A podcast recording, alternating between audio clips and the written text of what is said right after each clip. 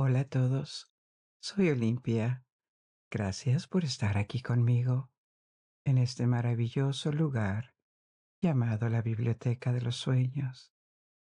Y tengo una gran historia que contarles.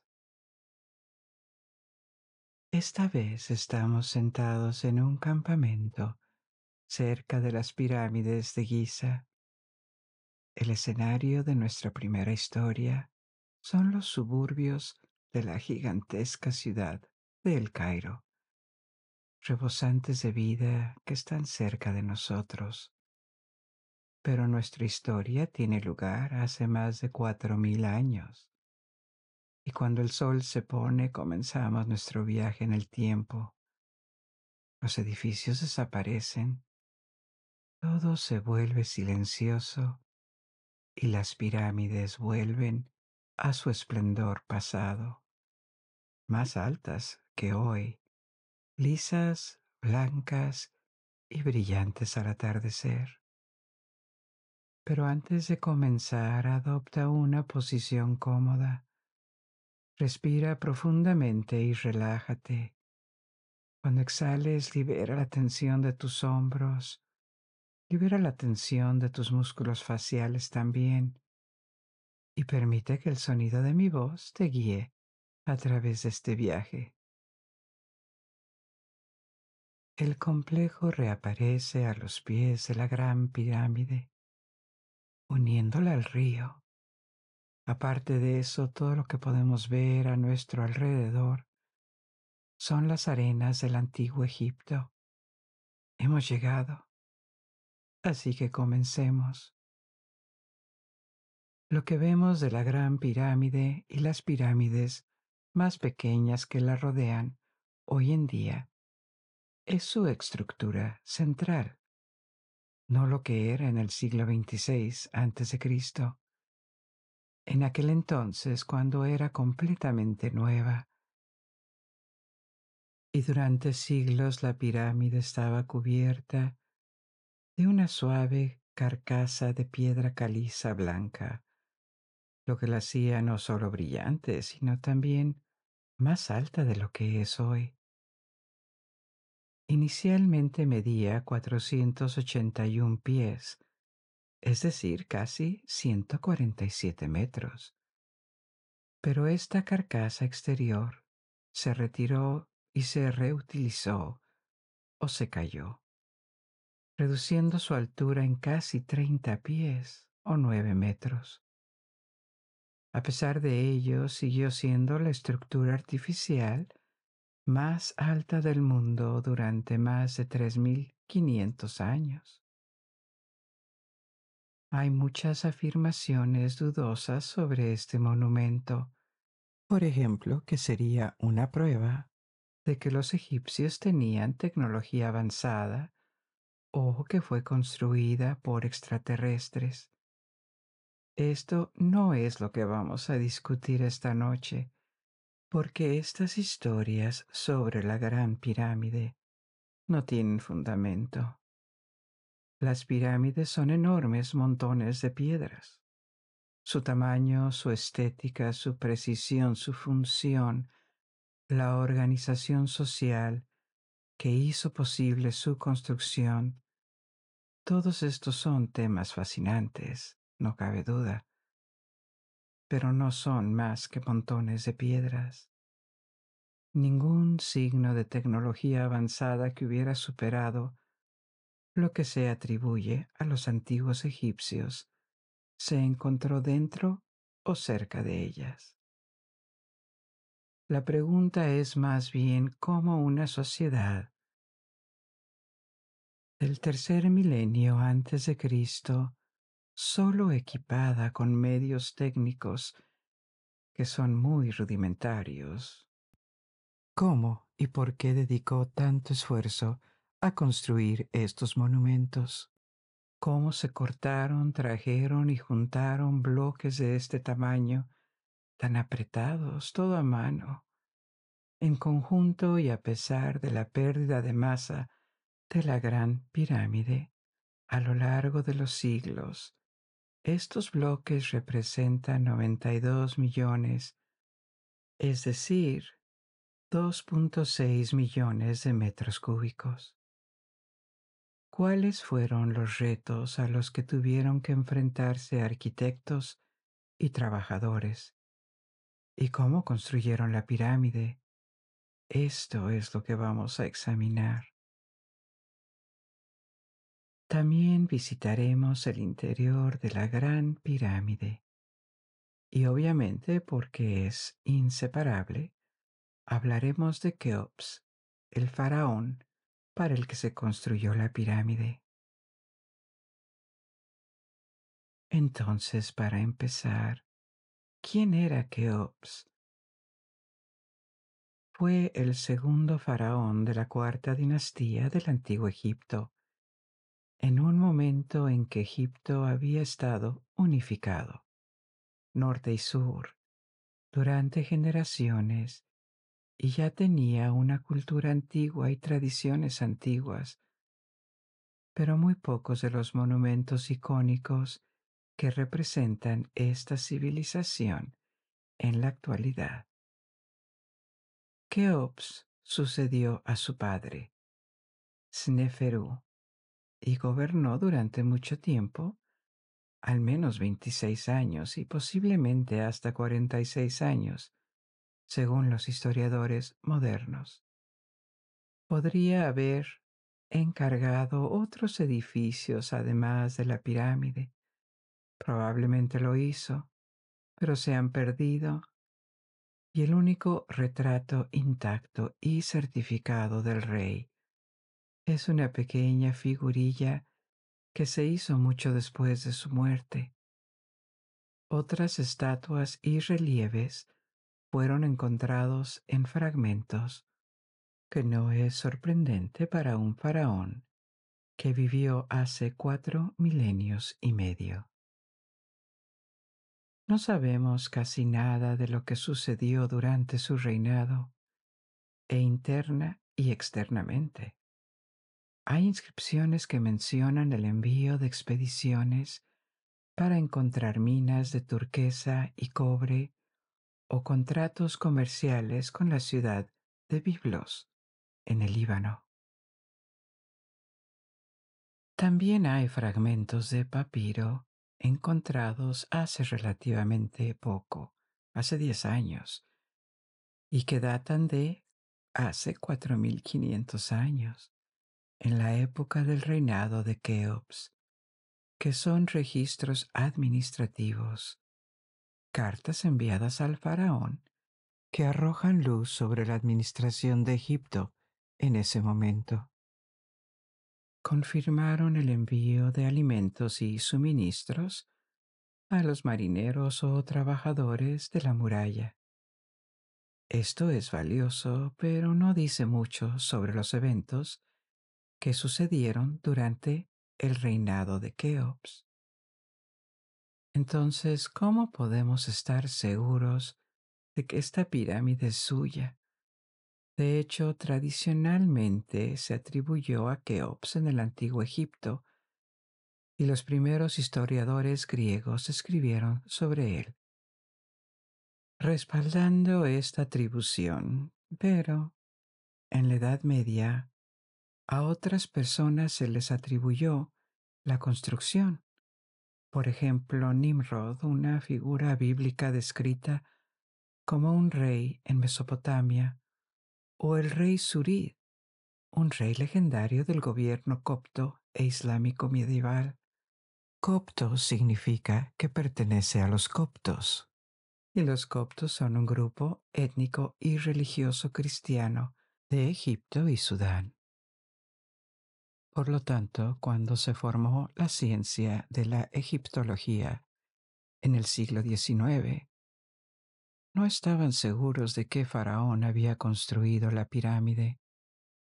Entre todas estas afirmaciones diferentes y la ausencia de inscripciones visibles en la pirámide misma, hasta 1837.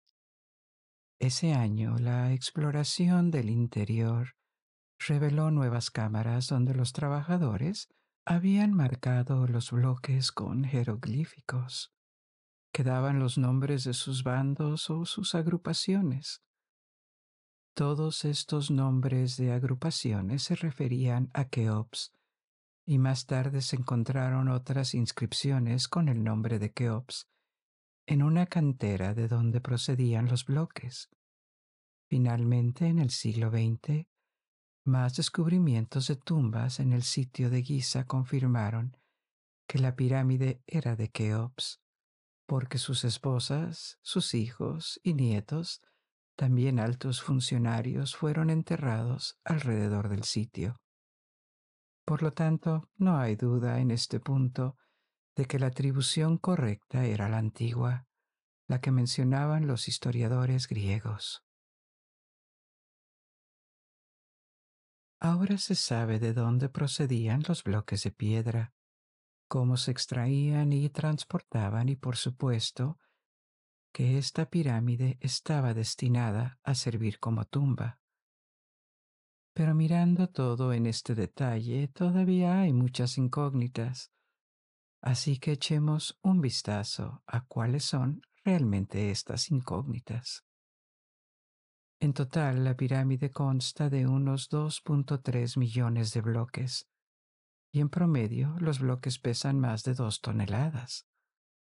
Son de diferentes materiales, diferentes tipos de piedra.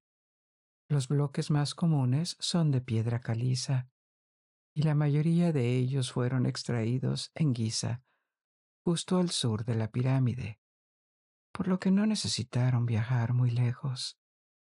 Se cree que fueron llevados al lugar y colocados en una especie de trineo. Te contaré en un minuto sobre las técnicas de construcción. Pero también había otros materiales, por ejemplo, la cubierta blanca de la piedra, que también era de piedra caliza, pero de un tipo diferente. Estos bloques procedían de otra cantera a unas seis millas al sur de la pirámide y probablemente fueron transportados en barco. Lo sabemos específicamente porque los rollos de papiro del descubrimiento de 2013 que mencioné describen las entregas de bloques de piedra caliza y otros materiales de construcción desde esta otra cantera al sitio de Giza en el último año del reinado de Keops. Lo que es más impresionante en términos de distancia es la presencia de cientos de bloques de granito que fueron transportados desde Asuán, al sur de Egipto, hasta el norte de Giza. La distancia era de 900 kilómetros o 560 millas y los más grandes de estos bloques pesan entre 25 y 80 toneladas cada uno. El granito es una piedra muy dura y estos grandes bloques se utilizaban para hacer diferentes cosas dentro de la pirámide, incluyendo el techo de una habitación dentro de la pirámide llamada la Cámara del Rey que visitaremos más adelante, así como varias otras cámaras encima de ella, llamadas las cámaras de alivio, porque su función era distribuir y soportar el peso de los bloques encima de ellas para evitar un colapso. La técnica utilizada para extraer granito y otras piedras está bien documentada los egipcios cavaron agujeros en las piedras e insertaron cuñas de madera. Empaparon la madera con agua y estas cuñas la absorbieron. Se expandieron y rompieron trozos de piedra que se podían trabajar. Esto les dio bloques en bruto que luego podían cortar manualmente para refinarlos, darles las dimensiones solicitadas y pulirlos. Pero ¿quién trabajaba en las canteras y en el sitio de la pirámide? Una creencia muy extendida en la antigüedad era que se utilizaba mano de obra esclava. pero se basaba más en las creencias de los extranjeros, especialmente de los griegos, que practicaban la esclavitud a gran escala. Los egipcios también lo hicieron, pero nunca fueron partidarios de la esclavitud. Y es otro tema, pero es difícil distinguir entre las diversas categorías de trabajo forzado y no remunerado que existían en el antiguo Egipto. Las personas podían estar atadas de por vida a un templo o a una familia, pero no es obvio si eran sirvientes, peones o esclavos reales, en el sentido que le damos a esta palabra porque generalmente conservaban algunos derechos como tener posesiones personales, pertenencias o contratar transacciones voluntariamente y no podían venderse como activos. Por lo tanto, había una variedad de situaciones y derechos. Evolucionó con el tiempo, pero las únicas personas con un estatus que corresponde a la definición moderna de esclavitud eran las personas condenadas que fueron despojadas de sus derechos como castigo, o los cautivos de extranjeros de Nubia o del Medio Oriente. Lo que sí existía a gran escala, sin embargo, era un sistema de trabajo forzado, es decir, trabajo forzado para los campesinos cuando no necesitaban trabajar en el campo, podían ser reclutados para convertirse en mano de obra o, a veces, en un ejército que servía al faraón o a los nobles locales. Se cree que la mayoría de los grandes monumentos egipcios fueron construidos así, porque trabajadores reclutados por lo que abandonaron sus aldeas durante unos meses y fueron enviados a Giza o a canteras para trabajar ahí. Se les alimentaba y se les daba refugio, y luego podían regresar con sus familias. Su trabajo era un regalo o una obligación para el faraón. Ahora bien, ¿cuántos trabajadores eran necesarios porque la pregunta es, ¿fue posible cortar más de dos millones de bloques de piedra en un periodo de 27 años? El tiempo de construcción de la pirámide. Eso implica alrededor de 250 bloques cada día en promedio. Y esta es una de las razones por las cuales algunas personas dudaban de que la pirámide pudiera construirse en este periodo de tiempo, con las herramientas rudimentarias que los egipcios tenían a su disposición. Entonces, se llevaron a cabo experimentos arqueológicos para ver cómo era posible. Y sí, era posible, con reproducciones de herramientas egipcias como cinceles de cobre, mazos de madera, cuerdas y herramientas de piedra. Un experimento como este tuvo lugar en 2017 en una cantera abandonada de Keops y parecía que con estas herramientas y después de haber adquirido un poco de experiencia en unos pocos días, incluido en particular el descubrimiento de que era mucho más fácil cuando la piedra caliza se mojaba con agua. Cuatro trabajadores podían extraer un bloque de dos toneladas y media en menos de un día. Teniendo en cuenta las otras tareas, dar al bloque las medidas adecuadas y pulirlas, se estimó que las canteras podrían haber producido 250 bloques al día con una mano de obra de 3.500 canteros. Por lo tanto, se comprobó, porque 3.500 hombres era mucho menos que la fuerza laboral que un faraón de Egipto tenía a su disposición. Otro estudio de 1999 estimó que suponiendo que la construcción hubiera durado 27 años, el proyecto total habría requerido una mano de obra media de unas 13.000 personas, por ejemplo, de 3.000 a 4.000 en las canteras y unas 10.000 trabajando en el transporte de la construcción. Habría habido picos de actividad de construcción entre las temporadas de cosecha, con hasta 40.000 trabajadores, y periodos más lentos. Pero teniendo en cuenta que Egipto en el siglo XXII a.C. tenía una población entre 1 y 5 millones de habitantes. Esta es otra estimación por los egiptólogos. La movilización de 40.000 trabajadores en los momentos de máxima actividad parece factible.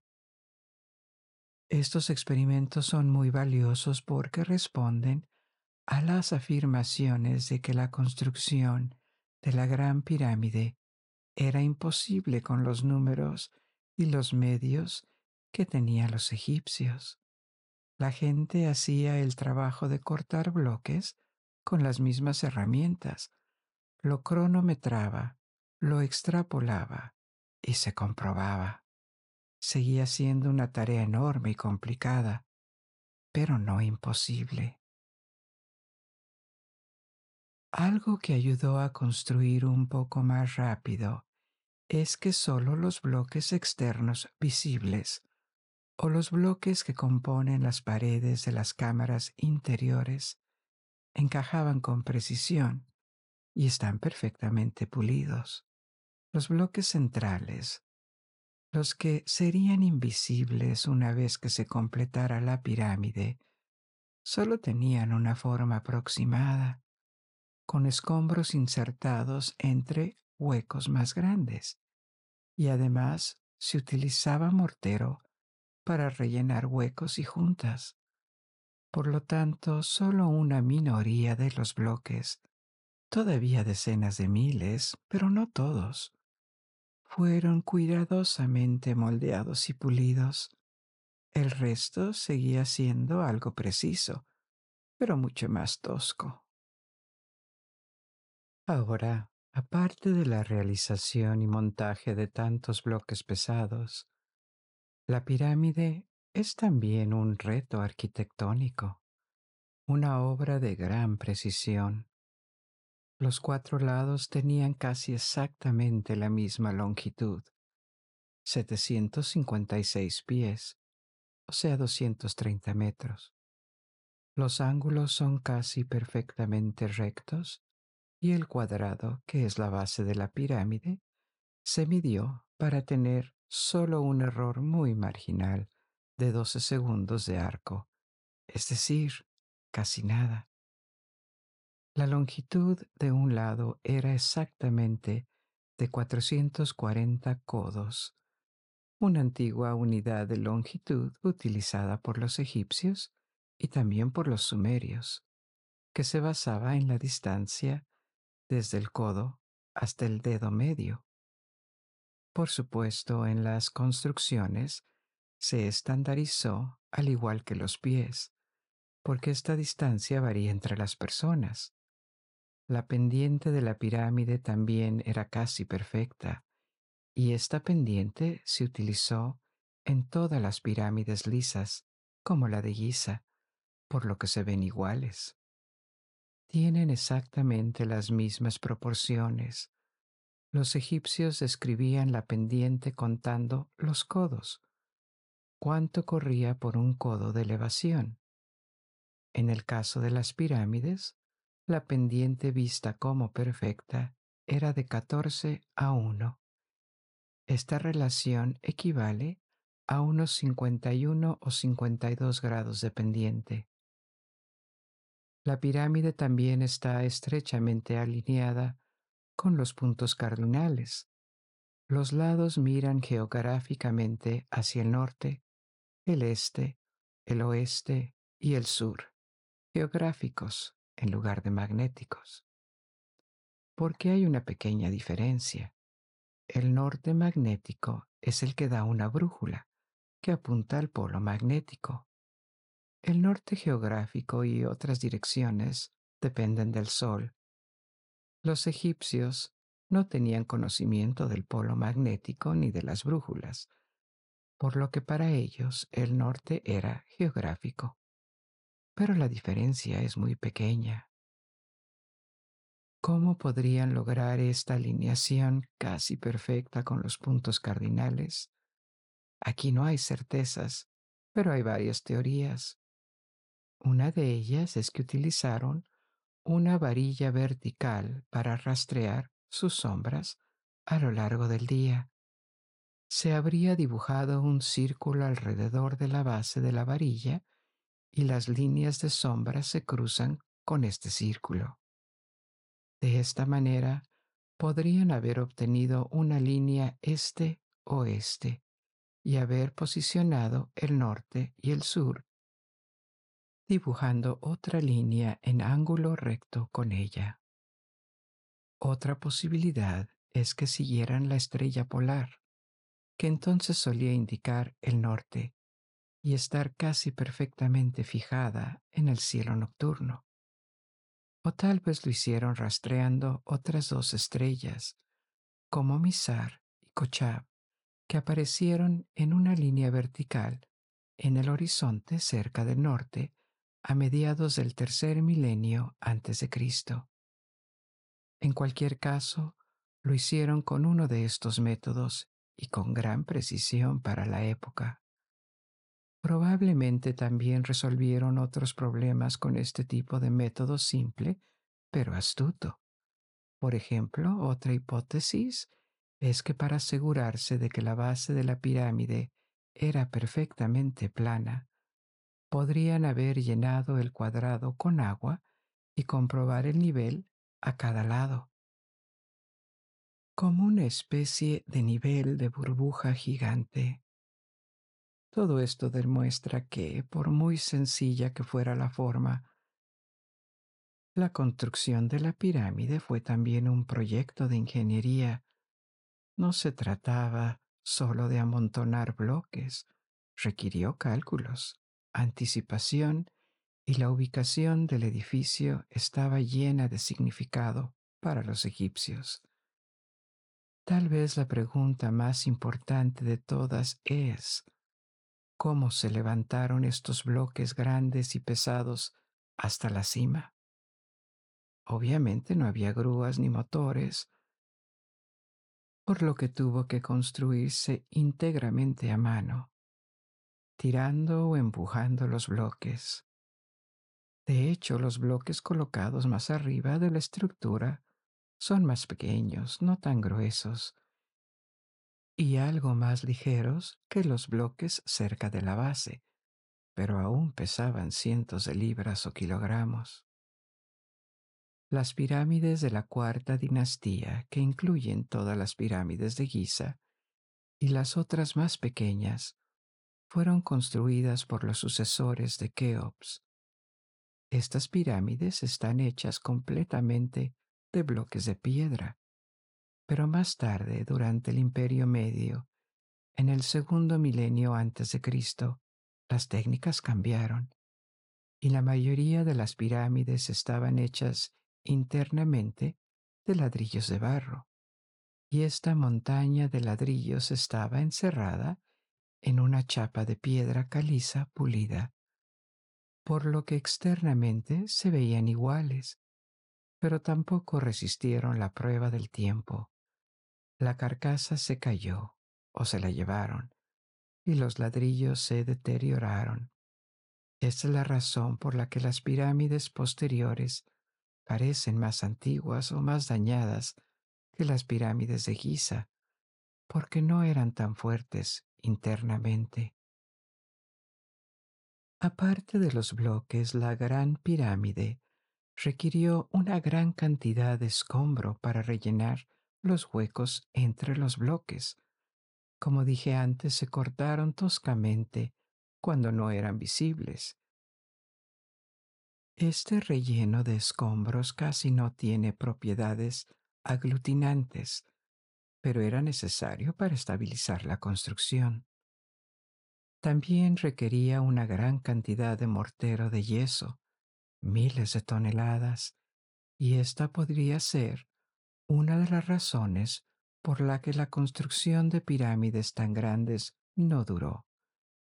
El yeso tuvo que deshidratarse mediante calentamiento, lo que requirió enormes cantidades de madera. Algunos egiptólogos han sugerido que la construcción de las pirámides de Giza y algunas otras pirámides anteriores podrían haber despojado a Egipto de casi todos sus bosques. La madera nunca fue muy abundante en Egipto.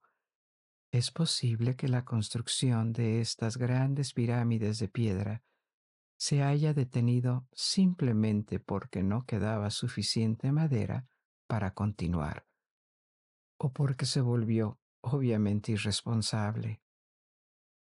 Volviendo a la cuestión de cómo se trasladaron los bloques hasta la superestructura, no se conocen pruebas históricas o arqueológicas precisas que resuelvan definitivamente la cuestión. Por lo tanto, todo lo que tenemos son hipótesis, que son posibilidades respaldadas por lo que sabemos de las capacidades de los egipcios, pero certezas no lo son.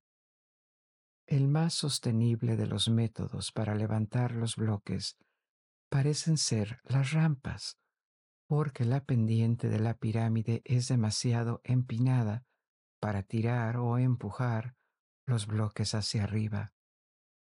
Hay evidencia arqueológica de que se usaron rampas, pero solo evidencia de pequeñas rampas o calzadas inclinadas algo que no podría explicar el método de construcción.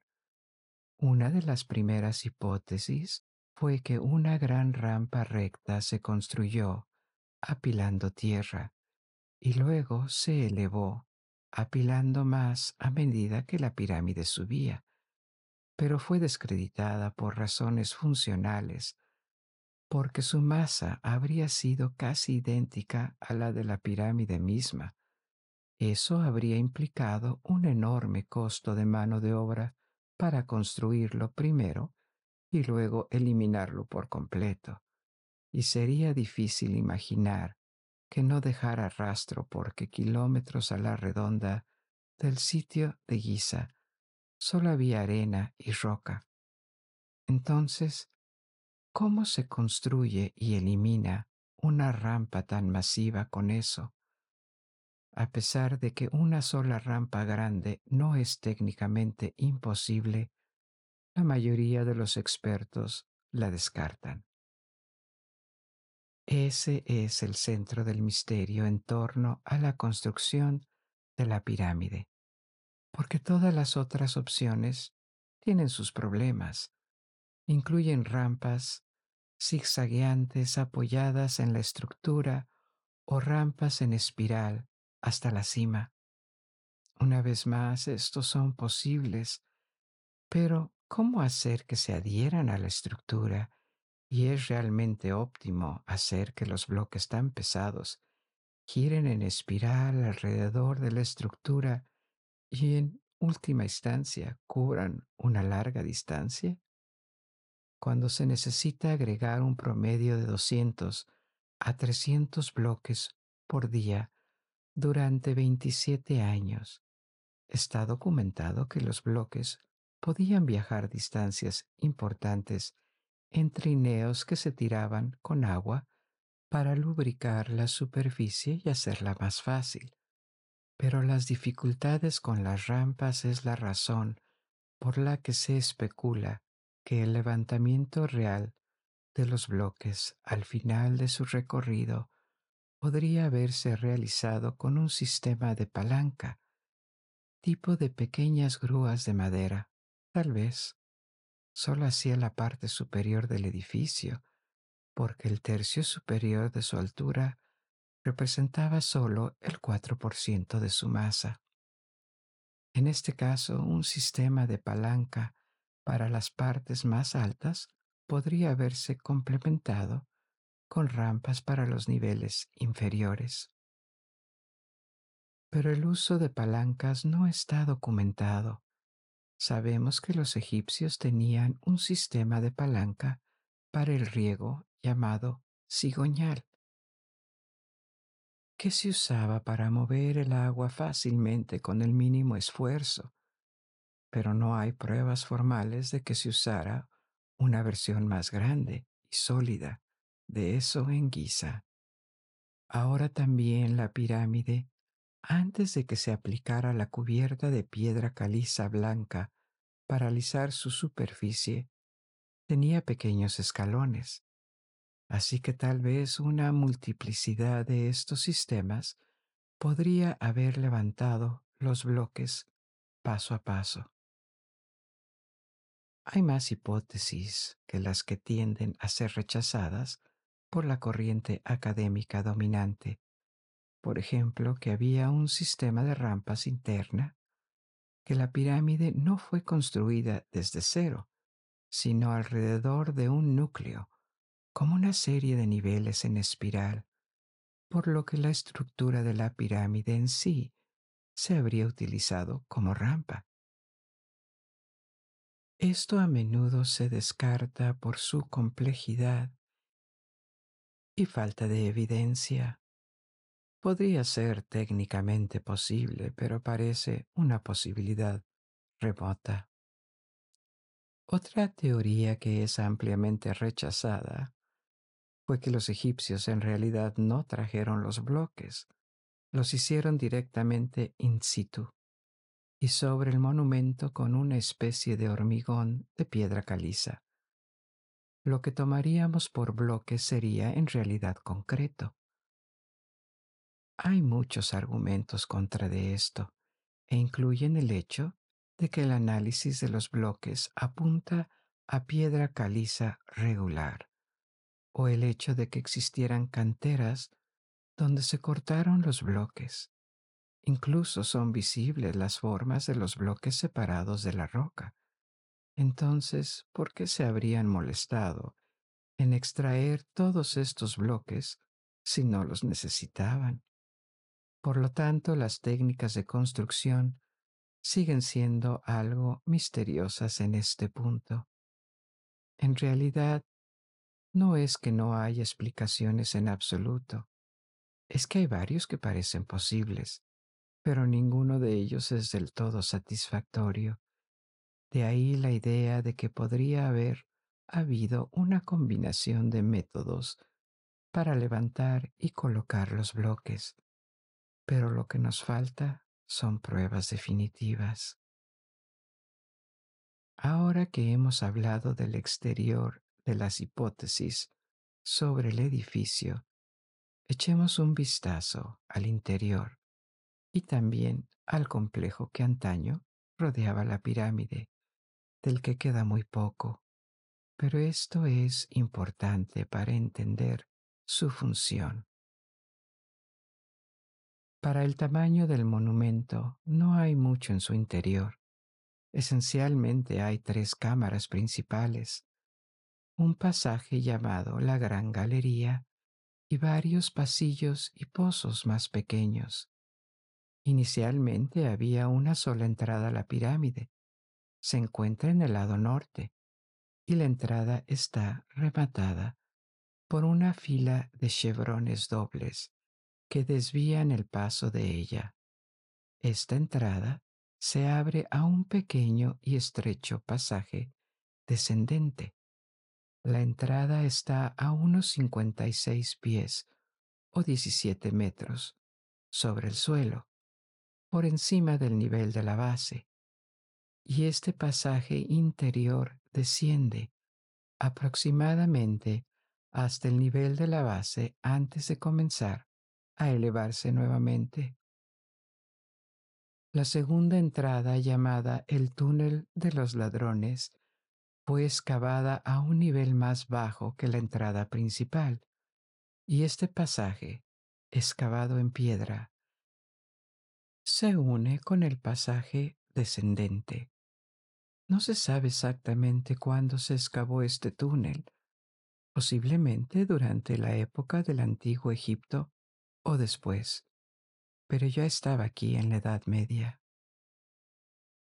Al final de este pasaje descendente hay un agujero cuadrado en el techo y a través de este agujero se puede acceder a otro pasaje ascendente, uno que te lleva hacia el centro de la pirámide, donde se encuentra la sala llamada la Cámara del Rey.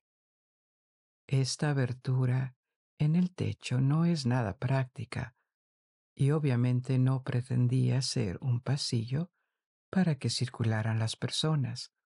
Era solo una forma de llevar la momia del faraón y sus tesoros a la cámara funeraria antes de cerrar la pirámide para siempre. Se cree que esta entrada estaba oculta por un bloque inicialmente y ponerla en el techo era una forma de ocultarla, pero fue encontrada y retirada hace mucho tiempo. Ahora bien, el pasaje descendente no termina aquí, sigue descendiendo hacia el lecho rocoso y esta parte fue excavada presumiblemente antes de que se construyera la pirámide encima. Conduce a una cámara subterránea. Esta se encuentra a 27 metros u 89 pies por debajo del nivel de la base, por lo que está a gran profundidad bajo tierra y es bastante grande. Es rectangular y mide aproximadamente 27 pies por 46 pies, u 8 por 14 metros, con una altura aproximada de 4 metros 13 pies. Este tamaño contrasta con otras cámaras y, más aún, con todos los pasillos y pasadizos que son muy estrechos. Esto no fue necesariamente una elección. El peso de la pirámide es tal que no se pueden tener grandes vacíos en su interior. Pero en esta cámara subterránea, en lo más profundo del lecho rocoso, era posible. Se desconoce la función exacta de esta cámara subterránea. Si había algo ahí, fue eliminado hace mucho tiempo, porque esta cámara ya era muy conocida en la antigüedad. Autores griegos como Heródoto lo mencionaron y estaba vacío en ese entonces. Se ha sugerido que podría haber sido la cámara funeraria prevista para Keops, pero que habría sido abandonada durante la construcción de la otra cámara ubicada más arriba, la cámara del rey.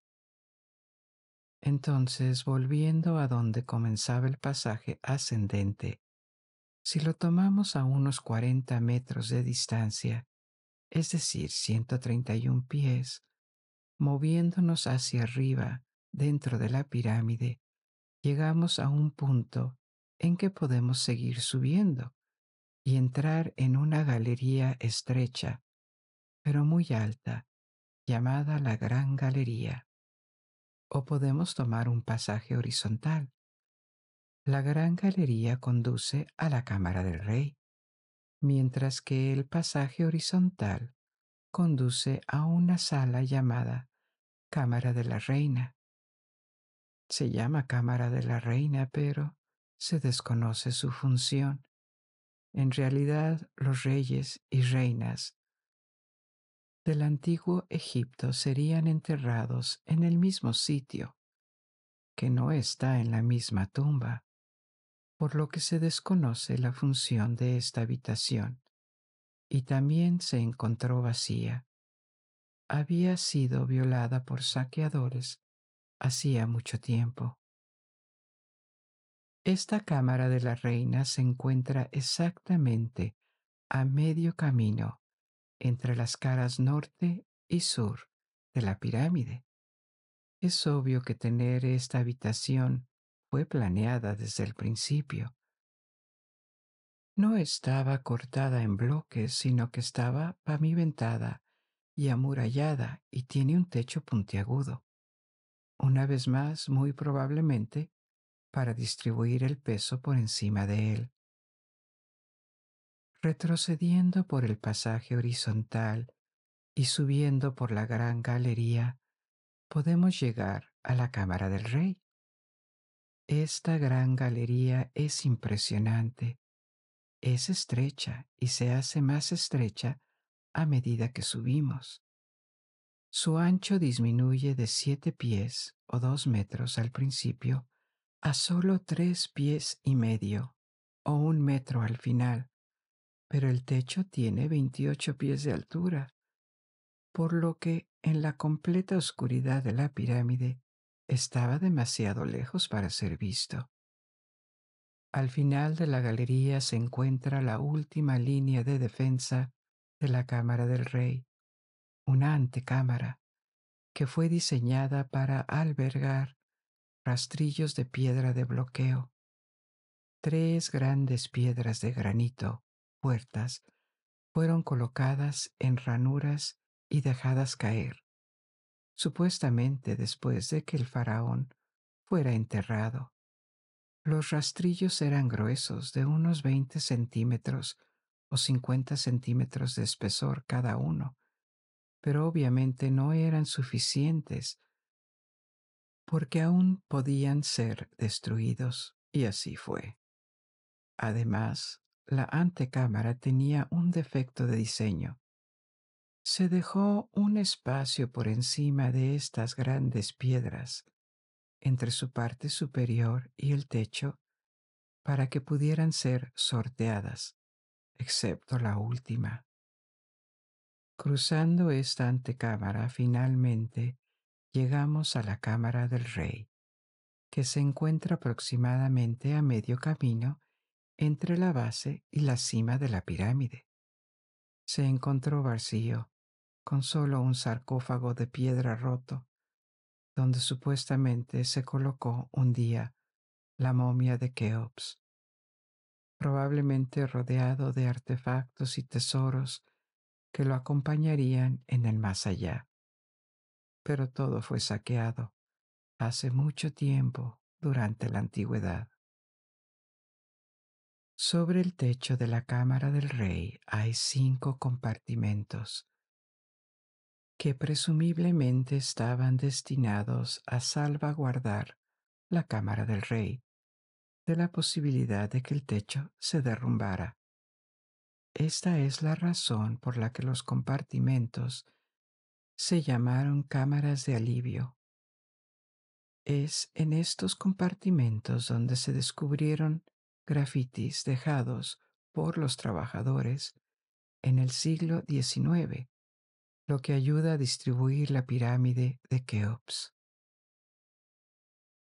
Les dije antes que después de Keops, el tamaño de las pirámides disminuyó. El resto del sitio de Giza, que tiene tres pirámides principales y otras más pequeñas, fue construido durante aproximadamente un siglo. Sin embargo, las otras son más pequeñas y después de la cuarta dinastía, el tamaño de las pirámides disminuyó. Estos núcleos de bloques de piedra fueron reemplazados por ladrillos. La cuarta dinastía fue durante el Imperio Antiguo. En el Imperio Medio, la práctica de construir pirámides disminuyó con el tiempo. Durante el Imperio Nuevo, en el segundo milenio antes de Cristo, la segunda mitad del milenio, los faraones y nobles preferían ser enterrados en tumbas subterráneas que aún requerían trabajo, pero nada parecido al esfuerzo de construir una pirámide como la de Keops. Entonces, ¿por qué dejaron de construir pirámides? Puede que no haya una sola razón, pero es probable que esta práctica se haya vuelto insostenible para Egipto como país y como sociedad, posiblemente por razones ecológicas. Mencioné antes que el consumo de madera, especialmente como combustible para hacer mortero, era enorme en un país con poca madera. También podría ser por razones sociales. Los faraones pueden haber sido vistos como dioses vivientes, pero no había mucho que una sociedad estuviera dispuesta a aceptar para honrarlos. Los faraones siguieron construyendo, pero cada vez más invirtieron en templos o monumentos más pequeños, que pueden haber sido vistos como más útiles y más aceptables. En cualquier caso, también había un templo asociado a la pirámide, presumiblemente dedicado al culto de Keops después de su muerte. Se encontraba en el lado este de la pirámide y ha desaparecido casi por completo. También había una calzada que unía la pirámide con el río, de la que solo quedan pocos restos. Al este de la pirámide había un cementerio donde se encontró la tumba de la madre de Keops, pero su ataúd estaba vacío, a pesar de que había sido sellado y nunca violado.